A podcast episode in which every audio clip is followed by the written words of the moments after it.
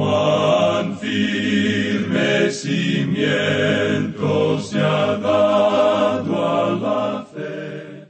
A través de la Biblia, un análisis de la Biblia libro por libro que le ayudará a crecer espiritualmente. Estos estudios fueron diseñados por el Dr. J. Vernon McGee. Acompáñenos en este fascinante recorrido a través de la Biblia. La palabra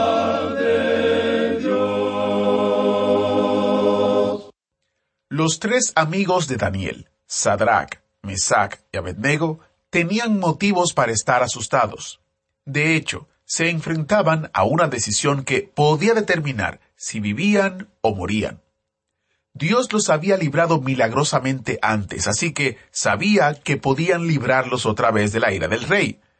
Pero, ¿lo haría Dios? Bienvenidos a través de la Biblia, el programa donde conocemos a Dios en su palabra. Soy su anfitrión, Heiel Ortiz.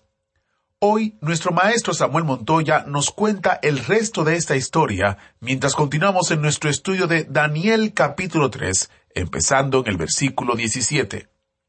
Tomen sus Biblias mientras el autobús bíblico nos lleva a un breve desvío con una introducción sobre profecía que el Dr. Magui grabó para ayudar a poner el mensaje de hoy en contexto.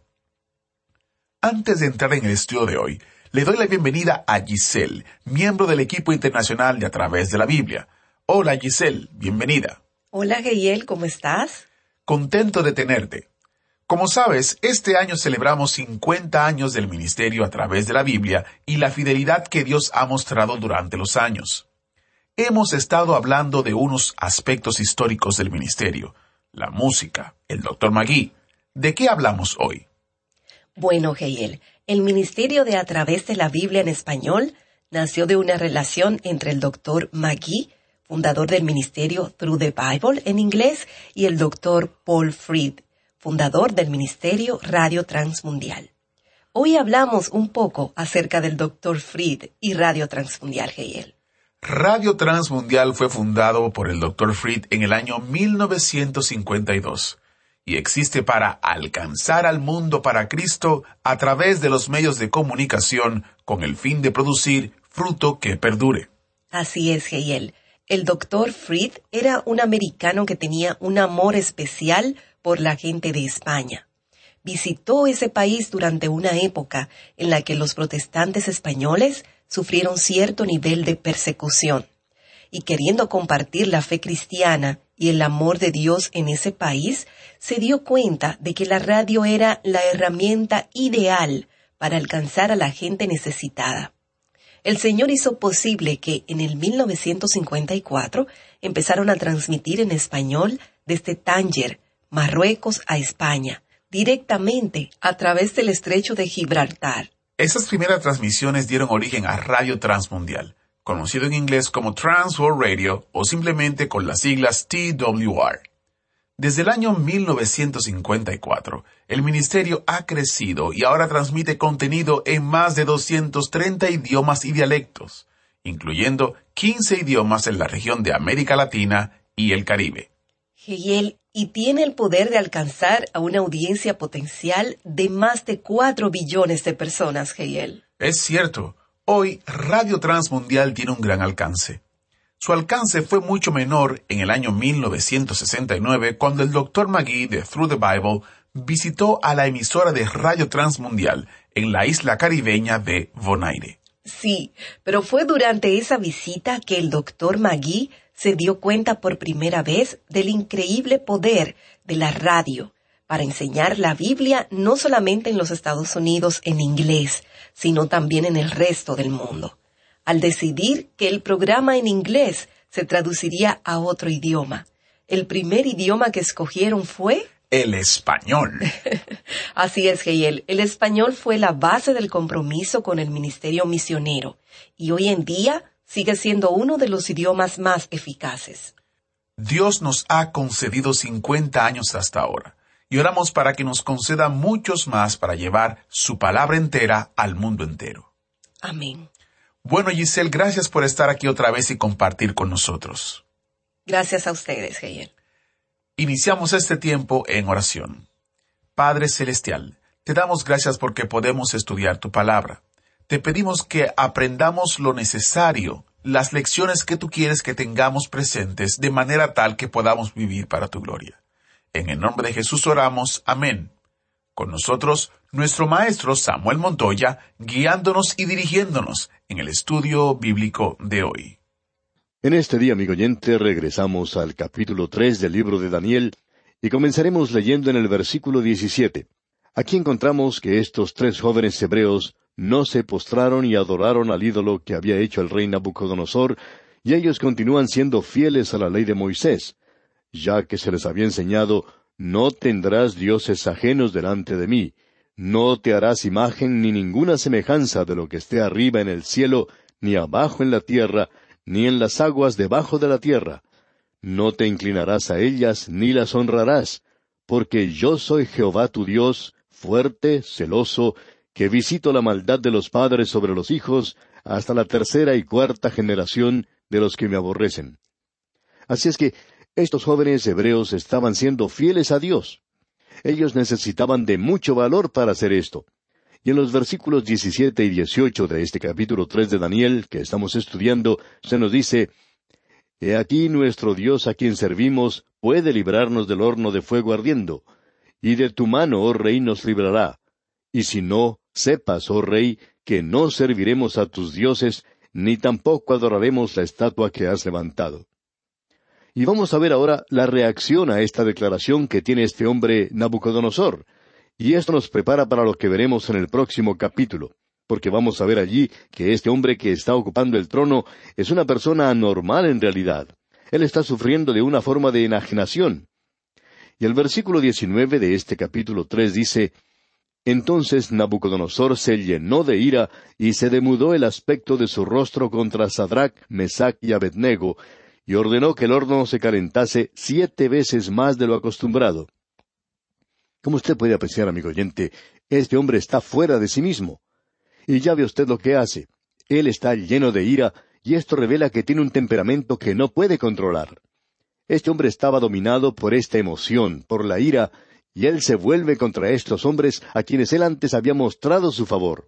Es decir, que él va de un extremo a otro y ahora él va al extremo de demostrar su ira de una manera terrible contra ellos.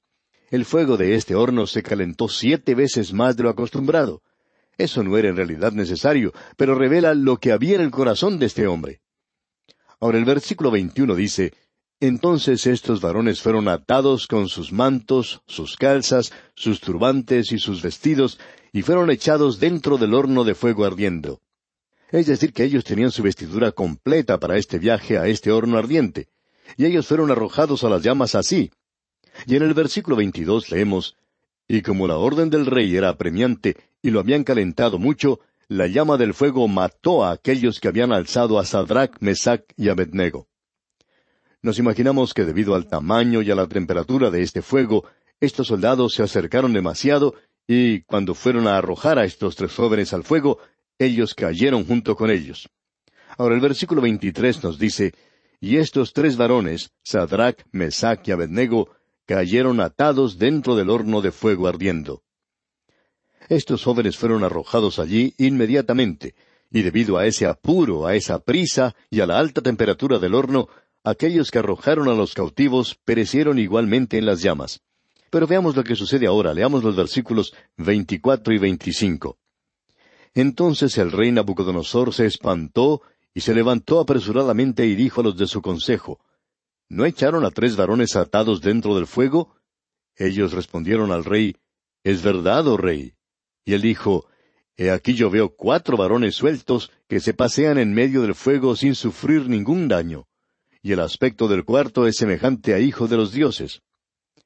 Este hombre Nabucodonosor no tenía ningún conocimiento del Dios vivo y verdadero en esta ocasión, aunque ya Daniel se lo había presentado.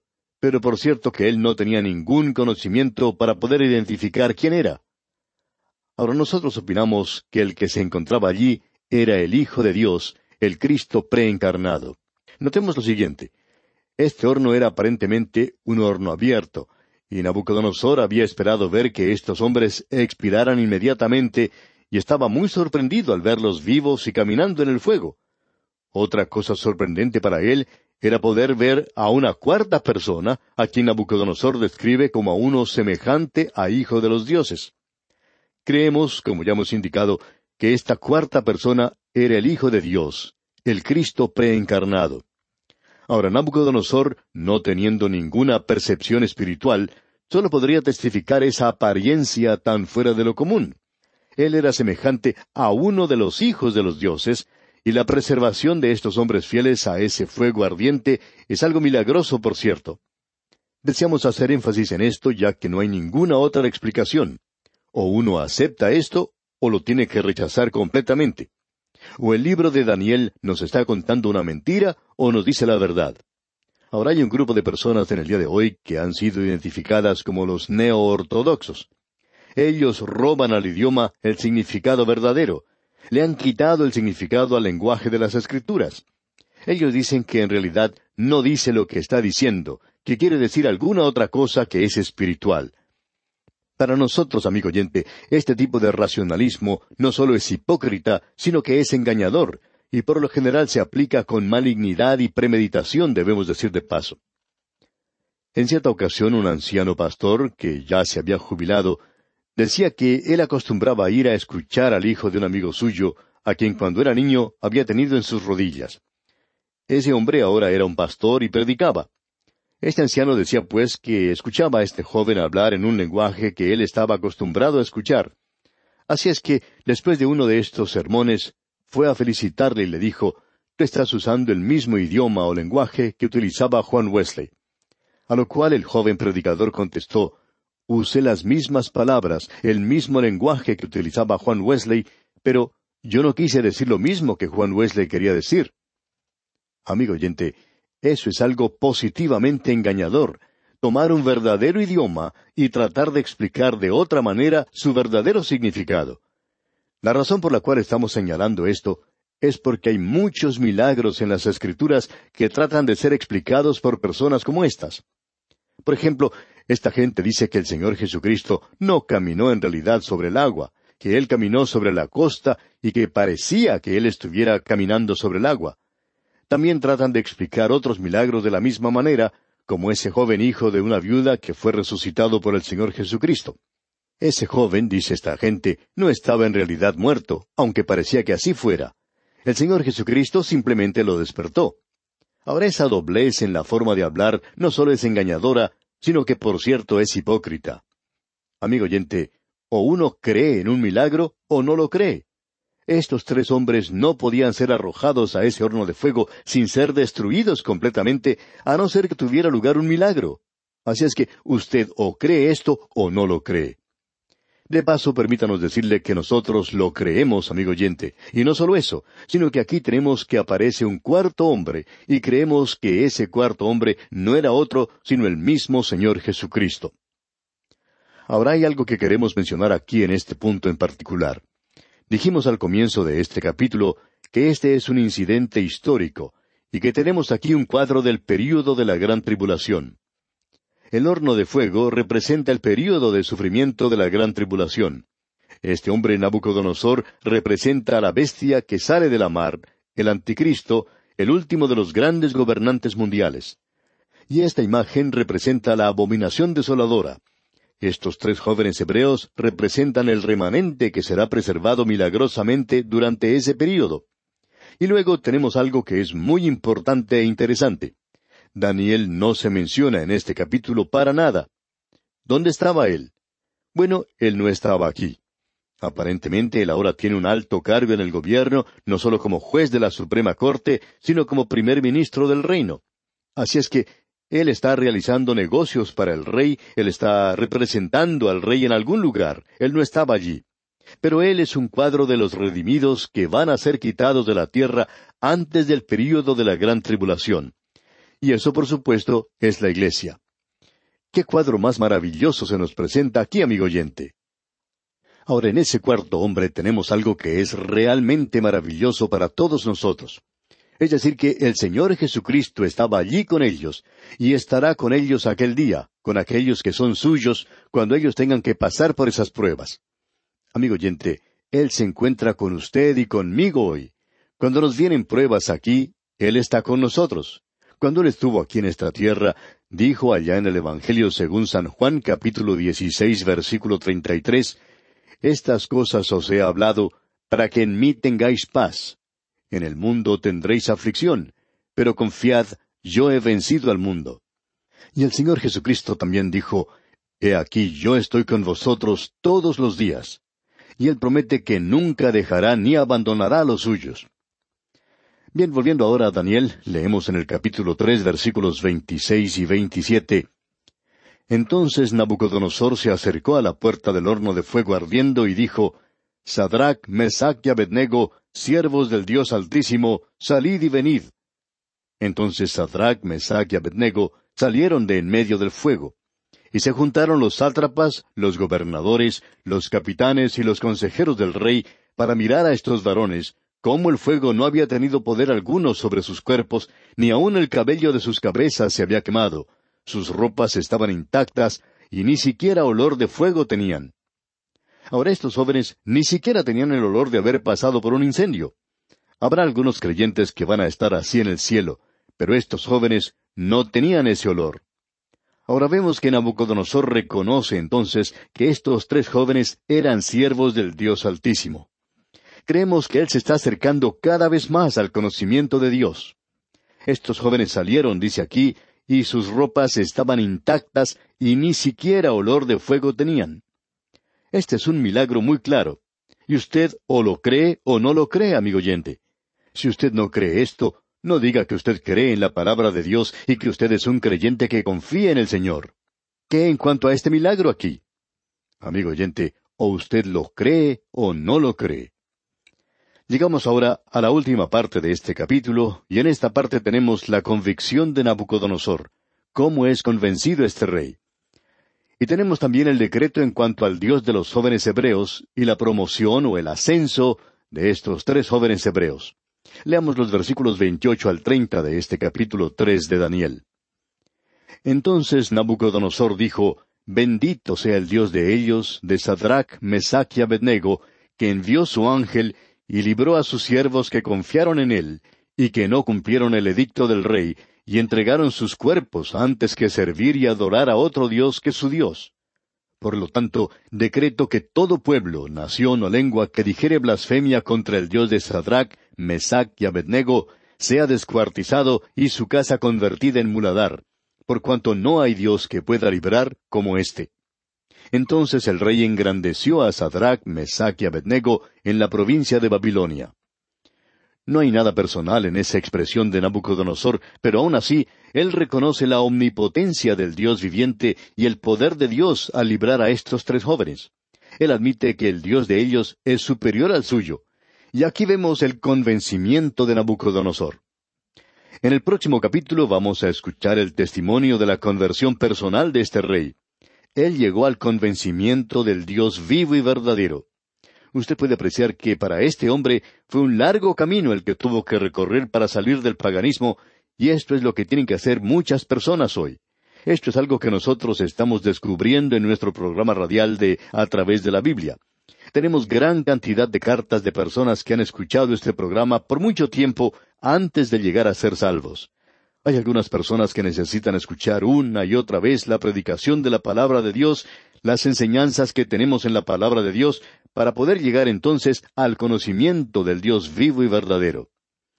Luego de escuchar por mucho tiempo, se dan cuenta que necesitan un Salvador y entonces le reconocen como tal.